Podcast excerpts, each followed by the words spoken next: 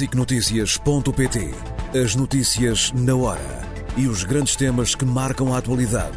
Informação em primeiro lugar, no site e na app. Os programas, as reportagens, os espaços de opinião. Tudo em SICNotícias.pt.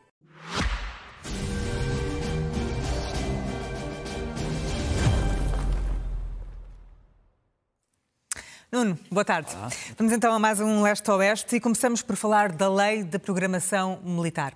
O governo que sair das eleições de 10 de março deve fazer o quê?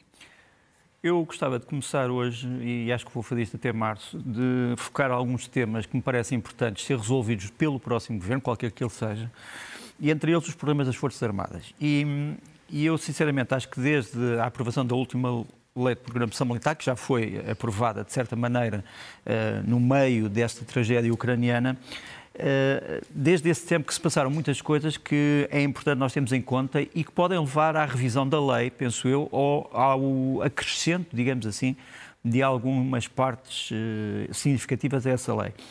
É que desde há um ano esta parte, ou alguns meses esta parte, que a Europa, países da União Europeia, já não falo dos países da NATO, entraram numa espécie de consenso de que precisavam todos de se preparar mais, quer qualitativamente, quer quantitativamente, para um problema de conflitos.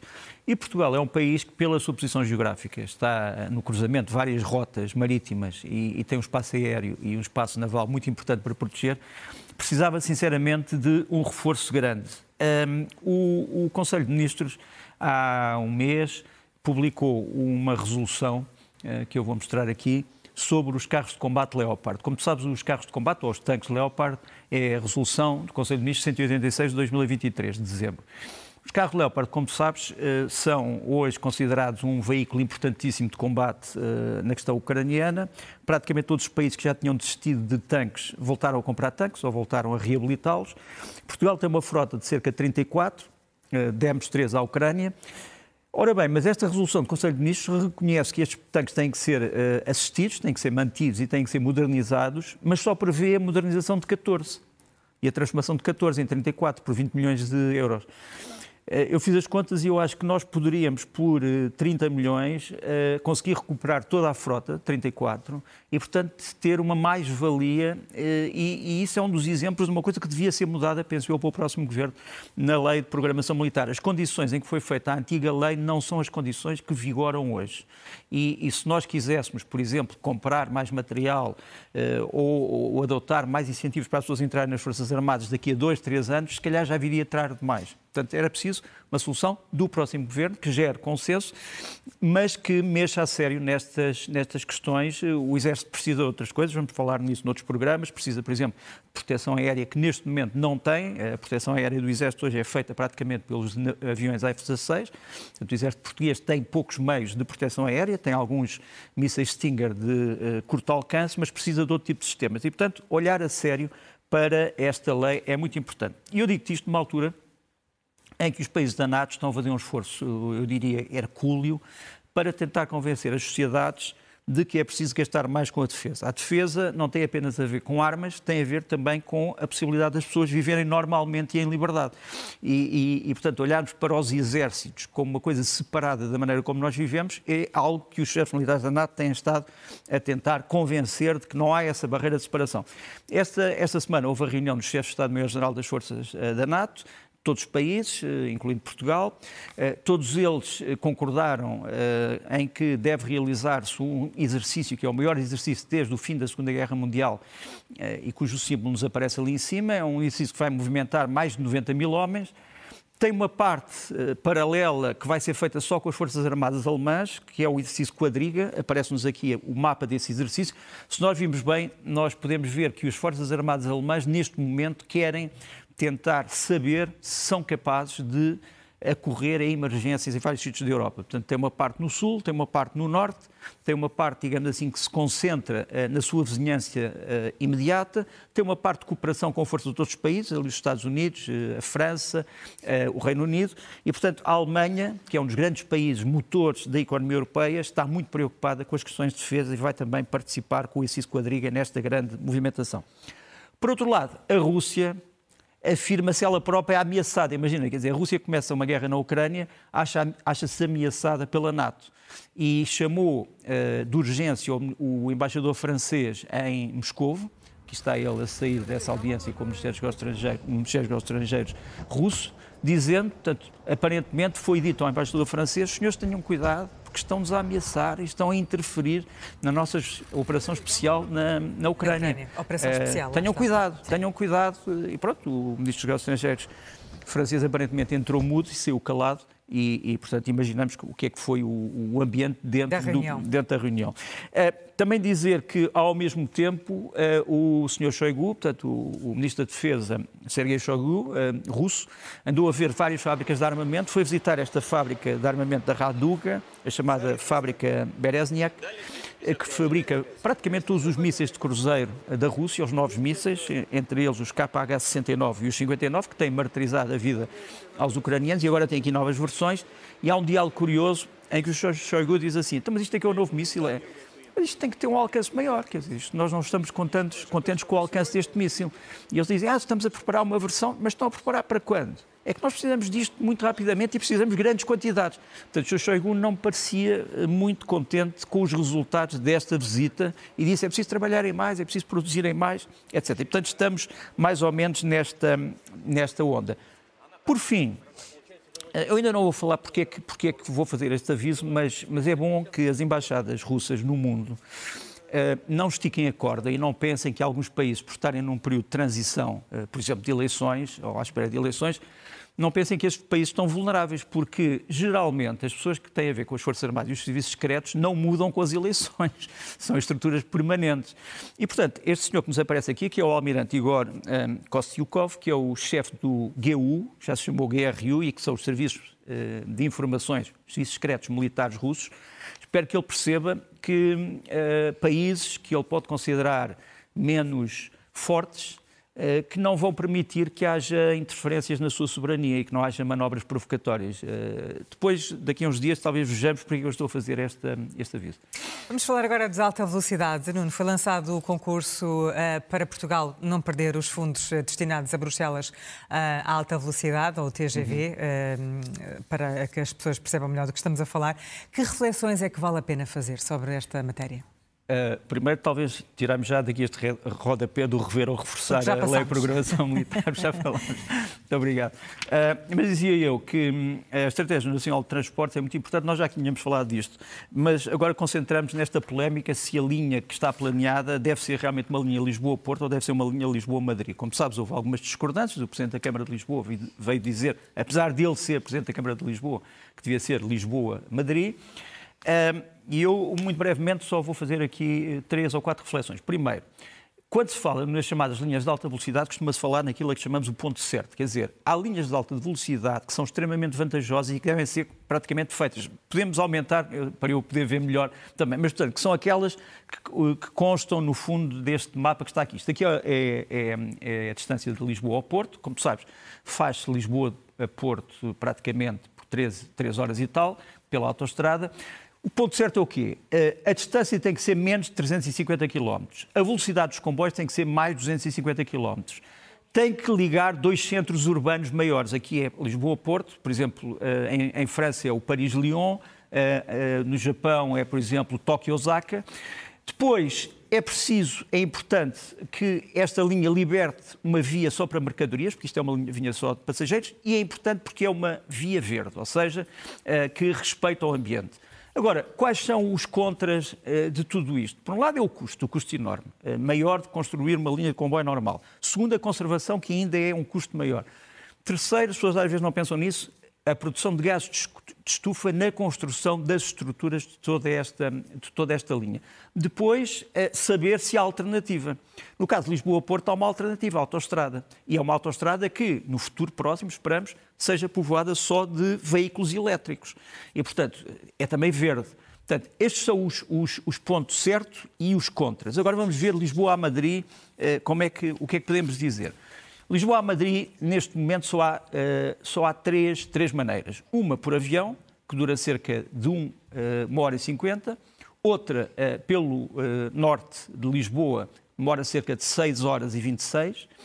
e 28 e outra pelo sul de Lisboa que demora cerca de 5 horas e 42. Ora bem, aquela linha vermelha seria a linha de, de alta velocidade que demoraria só 3 horas. A favor, o facto de não haver uma autoestrada Lisboa-Madrid. Por outro lado, serem os dois, as duas maiores cidades peninsulares. Isto são os pontos a favor. Portanto, digamos que o consumo desta linha seria enorme. Agora, o que é que está contra? Primeiro, ainda não há ligações de alta velocidade até às fronteiras portuguesas, perto de Madrid. Segundo, o custo, outra vez. E terceiro, a procura condicional, quer dizer, nós ainda não temos a certeza absoluta, sabemos que seriam muitas pessoas, mas é certo que de Lisboa ao Porto temos a garantia de que há muitas, muitas pessoas que já estão propriamente uh, destinadas a viajar nessa linha. Portanto, a, a, a, a procura da linha Lisboa-Madrid ainda é condicional. Uma terceira coisa que eu gostava de mostrar, que as pessoas eh, geralmente não sabem, é que estas são as linhas de alta velocidade em Espanha. Tu vês ali um mais a branco e, um círculo, e, uma, e, uma, e uma marca a vermelho que nos mostra o seguinte: o círculo ou melhor, a marca a vermelho mostra que há ali um vácuo, quer dizer, onde poderia ser a linha Lisboa-Madrid, não existe ligação de alta velocidade em Espanha. Portanto, estás a ver ali, não há linhas de alta velocidade, as mais próximas estão em Sevilha, eh, estão em Córdoba, estão em Cidade Real, estão em Madrid propriamente dita, em Valladolid. Agora, se houver uma linha Lisboa-Porto, estamos muito perto de uma ligação, uma ligação de alta velocidade da Galiza, que é a ligação de Vigo. Portanto, a linha Lisboa-Porto tem essa vantagem. Podia ser no futuro, uma linha Lisboa e cobrir toda a Galiza. Como tu sabes, é uma zona de Espanha fortemente ligada a Portugal, eh, até do ponto de vista cultural. Uma última observação que eu gostava de fazer. Talvez as pessoas não saibam, mas foi aprovado um plano ferroviário nacional em 2022, onde se fala da linha de alta velocidade. Este plano foi uh, aberto à consulta pública eu, eu, devo dizer que não sabia o prazo da consulta pública, acabou em fevereiro de 2023, mas eu gostava de saber, como nós soubemos em relação ao aeroporto, nós soubemos em relação ao aeroporto que houve consulta pública e que houve imensas ideias contra uh, uh, projetos alternativos do aeroporto, como te lembras. Havia pessoas que diziam que devia ser mais a norte, sim, mais a muitas sul. contribuições, sim, sim, sim, muitas ideias toda, novas toda, que não tinham Toda a pensadas. população portuguesa ficou a saber o que era o plano do aeroporto, soube-se os resultados da consulta e eu gostava de saber, é uma pergunta minha. Neste caso. Uh, quais foram os resultados da consulta pública do Plano Ferroviário Nacional. É uma curiosidade minha. Vá-se lá saber porquê. Fica, fica, essa questão, Nuno. Vamos eh, falar agora um, de declarações recentes do chefe da diplomacia europeia, Joseph Borrell, que veio dizer que o Israel financiou o Hamas durante vários anos e tudo para enfraquecer a autoridade palestiniana. E isso leva-nos, Nuno, mais uma vez, a falar das origens do Hamas, que é um tema Exatamente. recorrente que também traz junto é, ao leste-oeste. É, um, aliás, o, o Sr. Borrell disse uma coisa uh, ainda mais uh, grave eh, quer dizer, repara, eu, eu, se fosse um apoiante do Hamas, ou se fosse um inimigo do Hamas, ficava num estado de grande confusão. Se fosse um, um apoiante do Hamas, dizia, então, mas afinal estamos a apoiar Israel. E se eu fosse um adversário do Hamas, dizia, mas afinal estamos a apoiar Israel. ou estamos a lutar contra Israel. Uh, ora bem, um, o que o Sr. Borrell disse, curiosamente, foi, não disse que foi financiado, o que ele disse foi que o Hamas foi criado por Israel, que é uma coisa mais grave. Depois veio dizer, uh, bom, quando eu digo criado é porque Israel fechou os olhos ao financiamento do Hamas por parte do, uh, do Qatar e de outros países, portanto achou que o Hamas recebesse dinheiro uh, e nunca o interceptou. Portanto, é, essa é a acusação e, portanto, interessa perceber se é verdade esta acusação. Quer dizer, há, o Hamas foi mesmo criado por Israel e eu diria não. o Hamas foi criado por pessoas que nós conhecemos, já morreram, um deles é o eh, Hamed Yassin, morreu em 2020, 2004, morto por Israel. Um, era um cheque que tinha tido um acidente quando ainda relativamente jovem, ficou quadraplégico, era quase cego, mas foi ele que se tornou no líder espiritual do Hamas, que era uma espécie de braço armado da Irmandade Muçulmana. Como sabes, é uma organização muçulmana que cobre praticamente todo o mundo e que é muito forte, por exemplo, no Egito, de onde depois foi expulsa do poder, é muito forte na Turquia, etc. Uh, eh, o outro chefe, também morto por Israel em 2004, era o Abdelaziz al-Rantizi, aqui está. Os dois uh, estavam muito ligados a certos setores que tinham contactos com o Irão. Portanto, o Irão uh, teve sempre uma ligação muito próxima ao Hamas. E o Hamas foi criado. Porquê? Porque havia um grupo de palestinianos que queria não apenas uma Palestina laica, mas uma Palestina que fosse um Estado Islâmico. Portanto, que houvesse um Estado Islâmico na Palestina. Aliás, o Hamas é o único grupo que tem o nome Estado Islâmico ou Frente Islâmica ou Frente de Resistência Islâmica, enquanto que os outros grupos palestinianos geralmente são grupos que se declaram como grupos palestinianos eh, não religiosos. Quer dizer, não, não se opõem à, religião muçulmana, mas são essencialmente grupos uh, políticos, digamos assim, que não se definem pela religião. Este definia-se pela religião e uh, é importante referir que, que este grupo apareceu porquê? Porque estes palestinianos achavam que a autoridade palestiniana do Yasser Arafat e da Fatah, portanto, que era o grupo histórico, que eram corruptos, que estavam demasiado ligados a Israel. Quer dizer, o Hamas achava que a autoridade palestiniana a que eles se opunham é que estava ligada a Israel. Israel, obviamente, que viu com bons olhos a possibilidade do movimento palestiniano se dividir em várias frentes. Porque, quer dizer, se se dividir em várias frentes era menos perigosa para Israel. E, portanto, nesse sentido, é verdade que Israel fechou os olhos a vários fornecimentos ao Hamas. Mas, ao mesmo tempo, sabia que o Hamas iria crescer. Eh, e cresceu tanto como uma espécie de um tumor, como um tumor, é que hoje Israel tem isto. Tem este póster que é a liderança atual do Hamas com as cruzes por cima daqueles que o Israel diz que já, já, já eliminou e aqueles que quer abater. Portanto, eh, no fundo, este grupo, que hoje Israel considera um mundo, é um grupo a que Israel não prestou muita atenção, assim como, por exemplo, a Turquia não prestou muita atenção ao Daesh, e a verdade é que o Daesh depois praticou uma série de uh, atos terroristas em, em, Istambul, em Ankara, atacou, como sabes, o, o maior aeroporto da Turquia, uh, praticou um massacre no fim do ano em Istambul, de um homem disfarçado de Pai Natal. Enfim, uh, a Turquia também ignorou o Daesh e depois percebeu, tarde demais, que o Daesh já estava infiltrado dentro da Turquia. Aqui é a mesma coisa, quer dizer, Israel achou que o Hamas politicamente podia ser vantajoso, porque criava dissensões no meio palestiniano e dava mais força a Israel, mas depois, quando percebeu que o Hamas tinha transformado num exército, uh, achou que ele era perigoso, só que já era demasiado tarde. Passamos para o Médio Oriente explicado, Nuno, e uh, uh, a abordagem, vamos começar pelas novas ambições do Irão. Uh, vamos começar, e, mas, mas, vamos falar primeiro. Será mesmo possível uh, explicar o Médio Oriente? E eu fui buscar este mapa a um blogger muito interessante que é o Godefredo de Bouillon. O Godefredo de Bouillon foi uma, uma figura histórica uh, na Europa. Este é o Godefredo de Bouillon. Bouillon pode ser traduzido como caldo de carne, mas ele diz assim: aqui está o diagrama para as pessoas perceberem das relações geopolíticas no Médio Oriente. Então aparecem estes nomes todos: uh, Estados Unidos, Rússia, Paquistão, Líbia, Irmandade Muçulmana, Houthis, Iémen, e depois aquelas linhas todas que são praticamente indecifráveis, mas como umas dizem aliados, outros dizem inimigos, outros dizem não se sabe.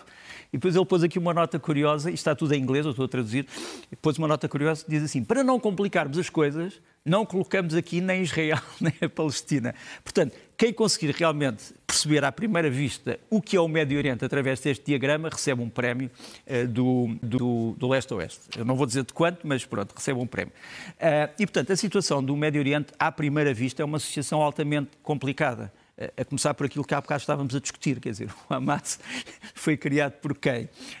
O Irão controla quem? Israel está interessada em atacar quem? O Paquistão é amigo ou inimigo de quem? O que é que tem a ver com tudo isto? E é, é, isto, é, isto é tudo tão, tão confuso para o, para o homem da rua que, por exemplo, se houve uma, uma declaração, como tu sabes, o Irão e o Paquistão eh, tiveram um conflito nestes últimos dias, quer dizer, o, o, Irão atacou o Paquistão dizendo que havia um grupo terrorista dentro do Paquistão, o Paquistão retornou, retocou, eh, eh, replicou, atacando o Irão, dizendo terrorista está aí, e, portanto, houve uma, um duelo de mísseis. Agora já fizeram a paz, mas é curioso que entre este duelo apareceram os, os talibãs do Afeganistão que se reuniram, vieram dizer estamos muito preocupados com isto, porque nós somos vizinhos e, portanto, achamos que deve haver uma paz.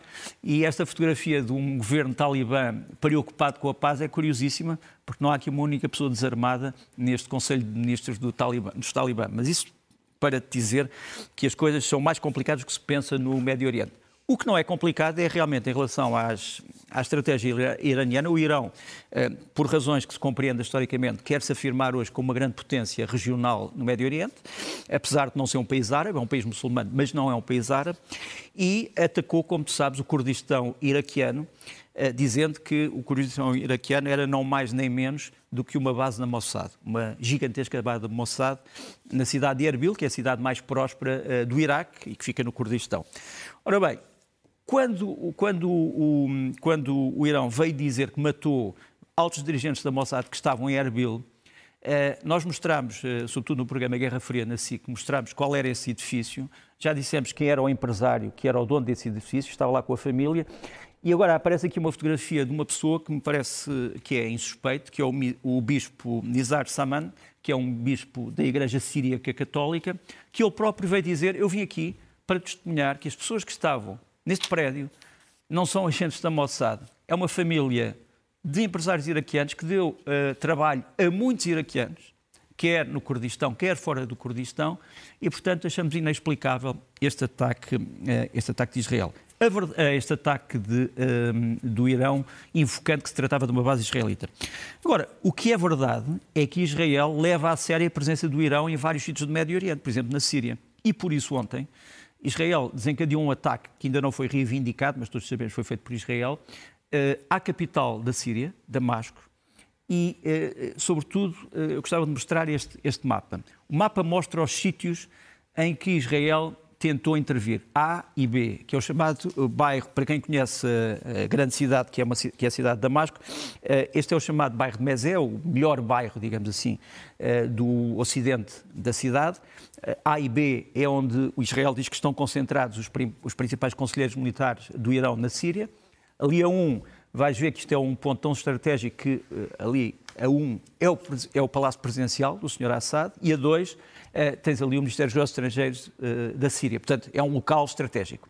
Ora bem, uh, desta vez realmente Israel atacou e eliminou grande parte da liderança dos conselheiros militares iranianos que estão na Síria. O próprio Irão reconheceu isso e vamos mostrar aqui a fotografia. Foram difundidos nos meios de comunicação social várias fotografias falsas sobre quem eram as pessoas, mas vamos mostrar aqui exatamente quem eram as pessoas. São cinco militares superiores da chamada Guarda Revolucionária do Irão. Uh, o mais importante, uh, aparece-nos ali no primeiro lugar, uh, à esquerda, é um homem que controlava, no fundo, as informações militares iranianas no, no, na Síria, portanto, ele era o responsável por toda a Síria, chamava-se chamava Yusuf Amir Zadar, mais conhecido por Al-Shadek, e depois mais quatro homens, Ali Agazadeh, Hossein Mohammadi, Said Karimi Gomi e Mohamed Amin Samad. Essas são as fotografias oficiais, portanto, não se deixem enganar por outras fotografias que andam à solta nas redes sociais, mas não têm nada a ver com esses homens.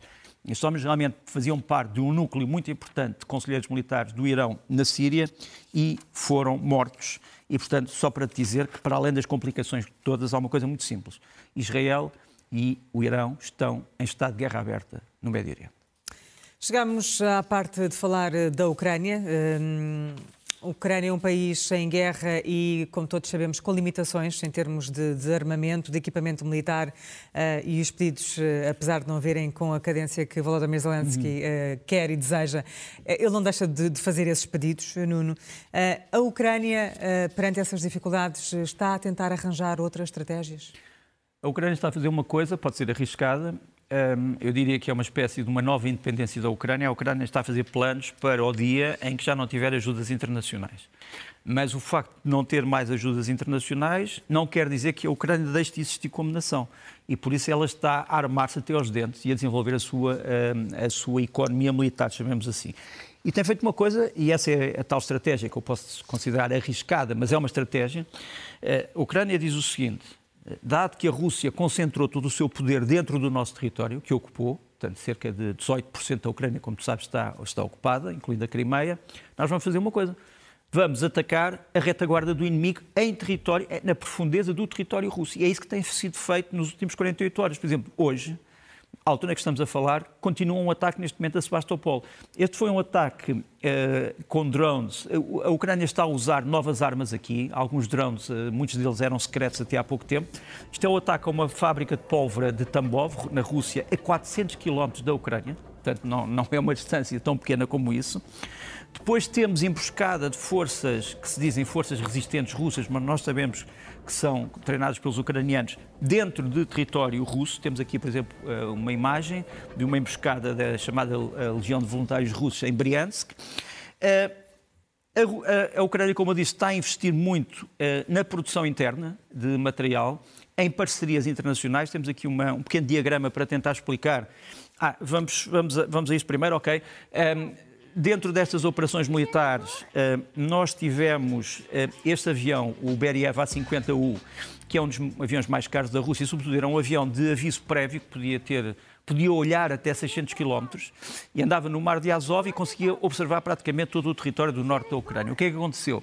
Os ucranianos destruíram este avião, ou pelo menos ele explodiu. Uh, alguns bloggers russos dizem que o avião uh, foi abatido pela defesa aérea russa, outros dizem que teve um acidente, mas a verdade é que ele deixou de estar operacional. A Rússia já substituiu esse A-50 por outro, mas nós temos os nomes das pessoas que morreram no primeiro e já estão a, divulgar, já estão a ser divulgados em vários meios de comunicação social. Curiosamente, este novo avião, A-50, já não voa no Mar de Azov, já voa só em território russo. Tem algum cuidado de não ser atingido por algum míssil de longo alcance que a Ucrânia tenha, quer seja um míssil público, quer seja um míssil não público. Eu posso dizer que neste momento a Ucrânia vai usar ou está a usar coisas que não são públicas, só vão ser públicas daqui a dias ou semanas, mas que são aquelas chamadas armas não identificadas. Antes tínhamos os objetos voadores não identificados, agora as armas não identificadas. Já vamos, já vamos a isto, mas pronto, posso já falar. Uh, isto é um vídeo muito interessante porque chamaria este vídeo Mulheres da Ucrânia. Uh, tem ainda a ver com a estratégia ucraniana. Os ucranianos há, há pouco tempo tiveram um problema. A mulher do, do chefe dos serviços secretos militares, o senhor, uh, o senhor Budanov, foi envenenada pronto, em Kiev. Uh, 24 horas depois, ou 48 horas depois, duas mulheres ucranianas na Crimeia aproximaram-se de um quartel russo, distribuíram alimentos de graça e vodka, etc. E os soldados russos que tomaram esses alimentos, 48 horas depois morreram todos, dezenas deles.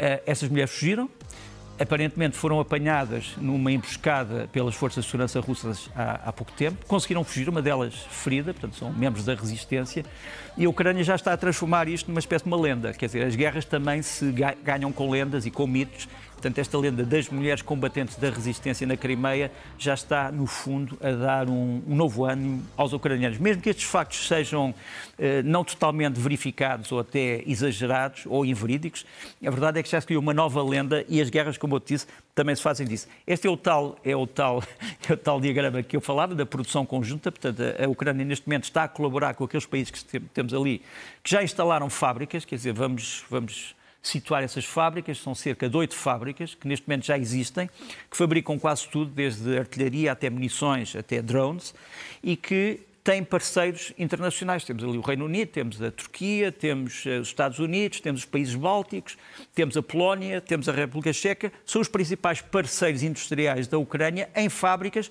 que já estão em território ucraniano e, portanto, são as tais fábricas que procuram fabricar os equipamentos que já não vêm do exterior ou que podem já não vir do exterior, sobretudo dos Estados Unidos. Gostava ainda de dizer que hoje eh, foi um dia negro para, para o Kremlin. Eh, houve ataques ucranianos com os novos drones em Ust-Luga, parece-nos ali, era um dos grandes, é um dos grandes depósitos de combustível uh, russos uh, uh, perto de São Petersburgo. Portanto, estamos a falar mil e tal quilómetros a norte de Kiev, mil e tal. Uh, portanto, tem que ser um drone de largo alcance e de grande capacidade explosiva, porque os, os reservatórios foram atingidos, ainda estão a arder neste momento, foram atingidos hoje de manhã. Uh, também uh, ali em Tula, que também fica longíssimo da fronteira ucraniana. aqui o alvo é uma fábrica de mísseis para o chamado sistema Pantsir. A fábrica é a fábrica de Sheglovsky Val, que fica em Tula. Depois houve também ataques em Smolensk, em Oriol, noutros sítios, e agora, à medida que estamos a falar também, uh, disseram há bocadinho em São Petersburgo, portanto, a Ucrânia está com essa, essa estratégia de dizer se os russos retiraram as defesas aéreas que tinham, muitas delas, de território russo para os transportarem para o nosso território, vamos atacá-los agora onde eles estão vulneráveis. Saber se isto é possível, se não é possível, se isto é sustentável ou não, é outra questão. Agora, muito interessante, e eu já agora vou acabar, esta entrevista, que é uma entrevista de 30 e tal minutos, eu trago aqui só um excerto, com um português, eh, um militar português, um ex-militar português que se juntou aos ucranianos no ano passado. Eh, vamos identificá-lo só como João. Ele, o, o, código de guerra dele, o código militar é Tuga, João Tuga. Não sei se podemos mostrar as imagens. Ele é hoje um dos chefes da instrução, está ali à esquerda. Uh, nós temos o nome de família dele, mas não, não vamos dá-lo. Ele é o responsável por um grupo de reconhecimento especial da, do chamada Brigada Azov. Ele diz sobre a Brigada Azov que ah, disseram que isto era uma brigada de nazis. Eu devo dizer, eu sou anti-nazi, portanto, o primeiro nazi que eu apanhar aqui, entrego aos ucranianos ou aos russos. É uma entrevista que tem muita piada. Ele diz que entrou ao serviço depois de ter estado oito anos na Polícia do Exército Portuguesa. Diz que foi para a Ucrânia porque odeia o chamado fenómeno de bullying e ele acha que os russos são uma espécie de bullies em relação à Ucrânia. É a favor da liberdade, é a favor da justiça e foi por isso que foi. Ele foi pela mão de um homem que ele não diz o nome, mas que é que ele chama o Dedos, é o nome de código, e o grande amigo dele na Brigada Azov é um homem chamado Frodo, que é uma personagem do Senhor dos Anéis e, portanto, é um nome, é um nome, é um nome inventado. Uh, de qualquer maneira, ele esteve presente na fronteira da Bielorrússia, isso é curioso, portanto, ele esteve uh, em operações perto da fronteira da Bielorrússia e depois em Bakhmut, como sabes, é uma das zonas uh, mais martirizadas deste conflito. O vídeo está online, tem quase 40 minutos, tem alguns pormenores interessantes, é todo em inglês e, e merece ser visto. Vamos falar de liberdade religiosa no mundo, isto porque há um relatório que refere algumas preocupações e estamos a falar de um relatório que foi apresentado em Coimbra. Apresentado ontem em Coimbra, eh, foi apresentado por um bispo paquistanês, bispo católico paquistanês, que veio falar hum, das perseguições aos católicos em muitas zonas da Ásia e da Ásia Central, sobretudo. Eh, o mapa que acompanha este relatório, que foi publicado por uma organização chamada Ajuda à Igreja que Sofre, AIS, é este mapa. É, é um mapa desencorajador para as grandes religiões eh, monoteístas, mas sobretudo para o cristianismo. As zonas a vermelho são as zonas em que a liberdade religiosa está fortemente ameaçada. As zonas, as zonas a laranja, a liberdade religiosa está ameaçada, embora não tão gravemente, mas como tu vês é um mapa dominado por largas zonas de vermelho, sobretudo uh, no leste e sobretudo na Ásia, e é um mapa que deve ser considerado e deve ser discutido. Uh, gostava também de mostrar este vídeo, que tem muito a ver com Portugal. Uh, é um vídeo, infelizmente, do Daesh de Moçambique, portanto, o dito Estado dito Islâmico de Moçambique. Não sei se podemos pôr o, pôr o som, em que eles vêm dizer que, no fundo, o seu objetivo a destruição dos cristãos e o apoio à Palestina, que é uma coisa curiosa. Portanto, eles acabam por aparecer aqui como uma espécie de manifesto de apoio ao Hamas, mas vamos ouvir um bocado da... Waislamu wa Palestina na dunia nzima kiujumla, na huu ni mwanzo, yajayo ni makubwa zaidi biidhnillah alkarim. Eles, eles, estão em Cabo Delgado, obviamente, uh, aparentemente em Macomia. O grande problema é que uh, Moçambique, apesar da ajuda internacional da comunidade dos países da África Austral e apesar do treino que lhes é dado pela União Europeia, por Portugal, sobretudo, ainda não conseguiram um, realmente libertar o território Delgado desta, desta infiltração. Uh, é evidente que nós todos sabemos que Moçambique tem outros problemas, problemas sociais gravíssimos, económicos e problemas também de corrupção e problemas de instabilidade do sistema político, mas este é um problema grande porque as forças internacionais da, da SAMIM, que são as forças da África Austral, vão se retirar, em princípio, eh, no verão. Quem é que as vai substituir? Também estão forças do Ruanda, que em princípio também sairão.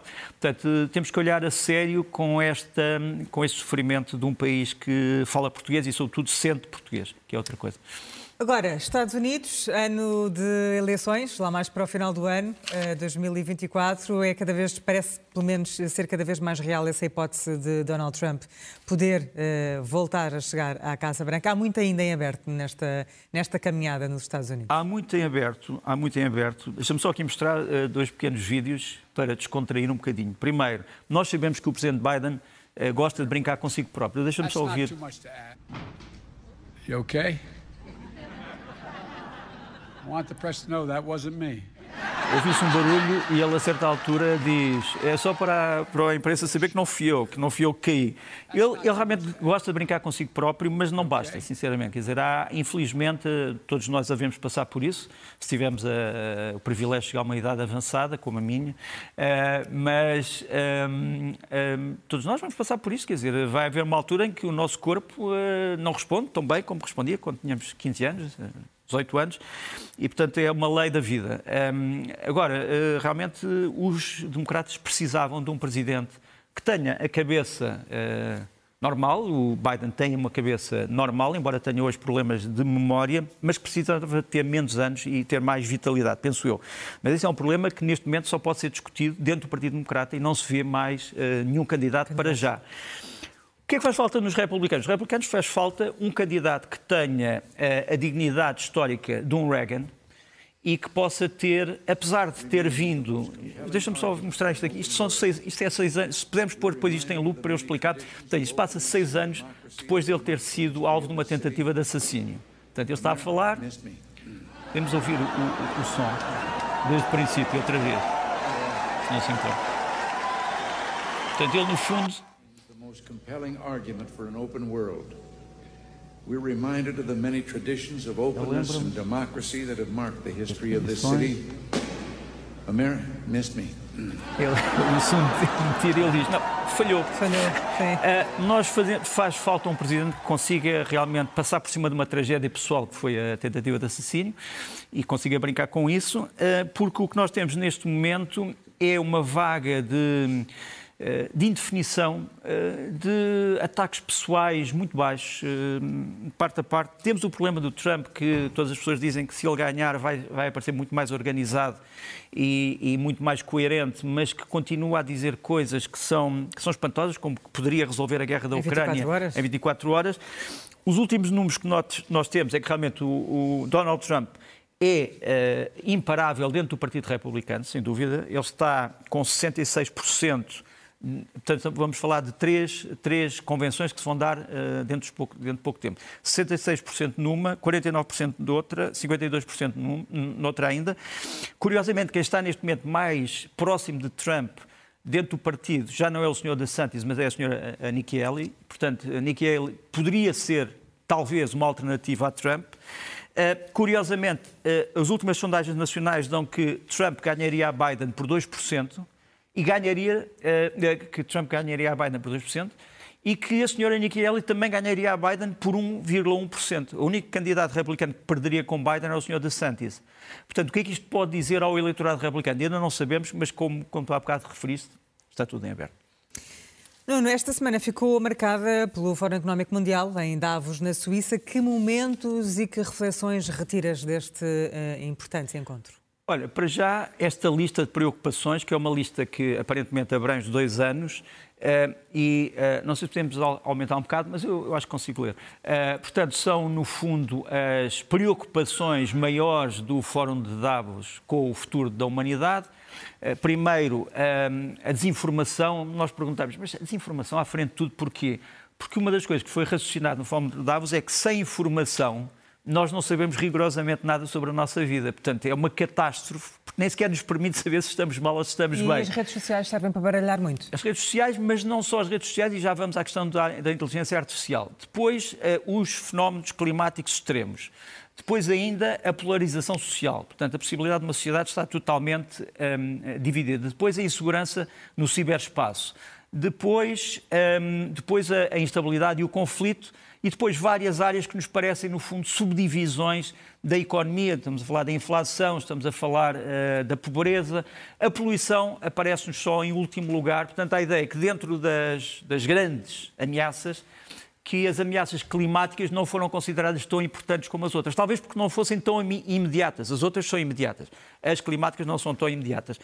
Agora, uh, Manipulação, sem dúvida. Eh, mas uma das coisas que se mostrou é também que a inteligência artificial sem rótulo, quer dizer, quando uma pessoa não sabe que está perante a inteligência artificial, é um dos maiores perigos. E voltamos à informação-desinformação. Um bocadinho aqueles rótulos que as pessoas põem para dizer esta substância é perigosa. Se nós não sabemos, somos capazes de ingerir.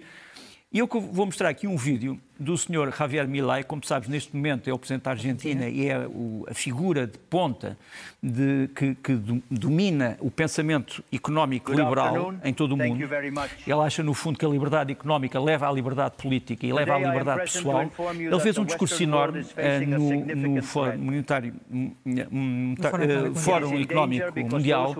O discurso foi em espanhol uh, traduzida em inglês, mas a inteligência artificial fez isto.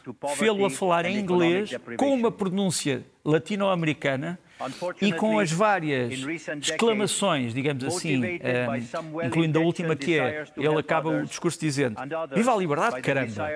E até isso aparece, aparece como ele a dizer em inglês. Vamos ouvir um bocadinho.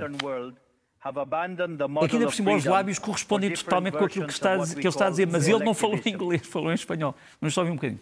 we are here to tell you that collectivist experiments are never the solution to the problems that afflict the Quer dizer, citizens se me fossem dizer que o Javier. Milei era fluente em inglês, mesmo tendo uma pequena pronúncia da América Latina, se ouvisse isto sem nenhuma preparação, dizia, é, é espantoso.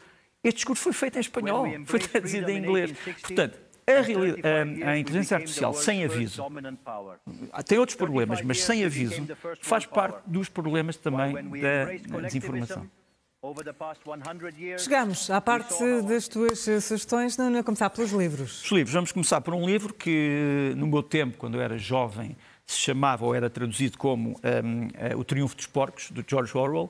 Eh, é a história de eh, um grupo de porcos que se autonomiza numa quinta e depois expulsa os humanos, mas é controlada por um governo totalitário de porcos que é pior que os humanos. Voltou a ser traduzido agora, eh, é uma tradução literal do original. O original é o Animal Farm, foi traduzido para a Quinta dos Animais, mas aparece ali embaixo o Triunfo dos Porcos, que era assim que era conhecido.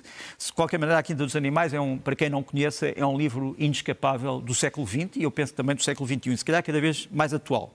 Depois daquele que é um dos grandes escritores italianos do século XX, Uh, infelizmente já não está connosco, Italo Calvino, o cavaleiro inexistente. Imagina um cavaleiro medieval, mas depois vai-se investigar e afinal a armadura não tem ninguém lá dentro. Pronto. Mas isso é só uma parte da história.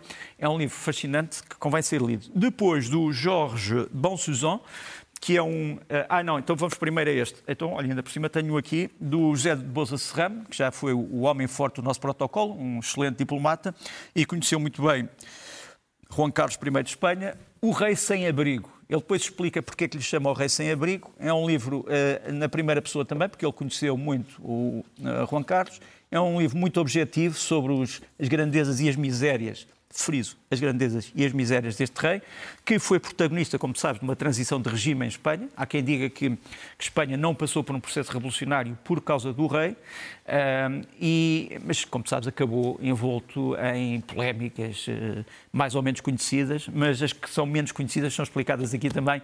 É um, um livro muito bem feito.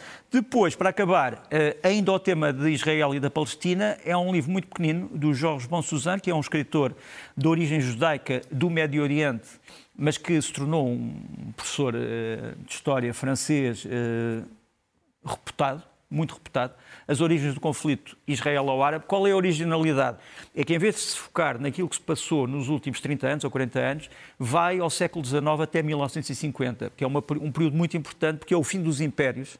O Império Otomano, eh, o Império Inglês, Britânico, o Império Francês, que deram origem estes Estados que nós hoje conhecemos. E até 1950, portanto, já depois da fundação de Israel, dois anos depois, e é um, como sabes, as pessoas andam muito sedentas de eh, obras nesta área, e, e aqui está uma. Dos livros para os filmes e vais começar por um no que questiona os limites da ciência. Questiona os limites da ciência, questiona os limites da humanidade, a possibilidade de uma pessoa transformar alguém ou de colocar o cérebro de alguém num corpo de outra pessoa. É um filme chamado Pobres Criaturas, uma grande interpretação da Emma Stone, que aparece aqui e que começa. O filme não é preto e branco, mas a parte que eu vou mostrar aqui é- está já a cor. Mas pronto, é um filme que merece ser visto, um filme que pode perturbar. Ahm, não sei se o vou colocar entre a fantasia, o sonho, a metáfora, enfim, eh, podemos pensar nisso tudo. E depois, o Em Chamas, um filme sobre que é baseado vagamente num facto real, que é a destruição de uma pessoa normal por um incêndio. Quer dizer, ele no fundo é uma pessoa que na vida real ficou com o corpo queimado em quase 100%. Família, eh, ao salvar a família de um fogo catastrófico nos Estados Unidos, é um bocadinho essa ideia, eh, a vida normal de repente interrompida por um acontecimento catastrófico. Em Chamas, um filme muito bem feito, que estreia também para a semana. Os dois estreiam para a semana em todos os cinemas de Portugal. Sugestões da semana e eh, começar por uma exposição de pintura. Começar por uma, estação, uma exposição de pintura eh, figurativa, José Maria Bustorff, no Centro Cultural das Caldas da Rainha, Alepo, Estrela Vermelha, sobre a cidade de Alepo, na Síria, como sabes, uma, uma cidade martirizada eh, pelo regime de, eh, do Sr. Assad e também eh, pelas bombas russas, não sei se, e também depois pelo Daesh e pela Al-Qaeda. Não sei se temos aqui uma imagem da exposição, se não tivermos. eh, Pronto, não, já são as. Mas pronto, eh, tudo bem. Eh, estas são os CDs, eh, os CDs que eu tenho aqui. A, a Eh, música... aqui a imagem Ah, aqui está a imagem. Pronto, eu devo ter entregue isto fora da ordem, peço desculpa. Músicas. Madalena Palmeirim, Morna Mansa, no fundo, uma homenagem à Morna de Cabo Verde, aqui com a Milanca Vera Cruz também. Vamos ouvir um bocadinho. É um novo CD. Tudo botar trazer, botar levar, boca tá faltar, o amor de fronta. Depois temos um, uma digressão deste homem que se chama Joseph Van Vissen. Ele é de origem, uh, ele nasceu nos Países Baixos, mas vive nos Estados Unidos. Ele agarrou num instrumento que é um, ehm, o alaúde da Renascença europeia, vai-lhe dar outros contextos e ele vai uh, ao Porto hoje, à, ao Novo Ático, vai no dia 24 ao Teatro Ibérico de Lisboa, 25 no Teatro Municipal da Guarda e 26 ao Centro de Arte de Espetáculos de Porto Alegre. Mas vamos ouvir um bocadinho do Josef van Vissen e o seu alaúde transformado.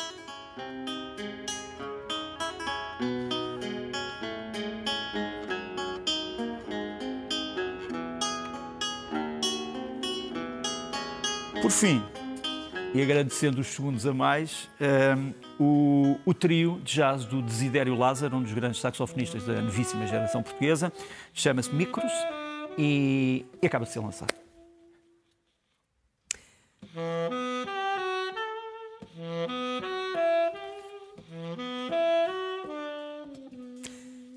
Está assim fechado este leste-oeste. Nuno, obrigada. Boa tarde, Obrigado. até à próxima.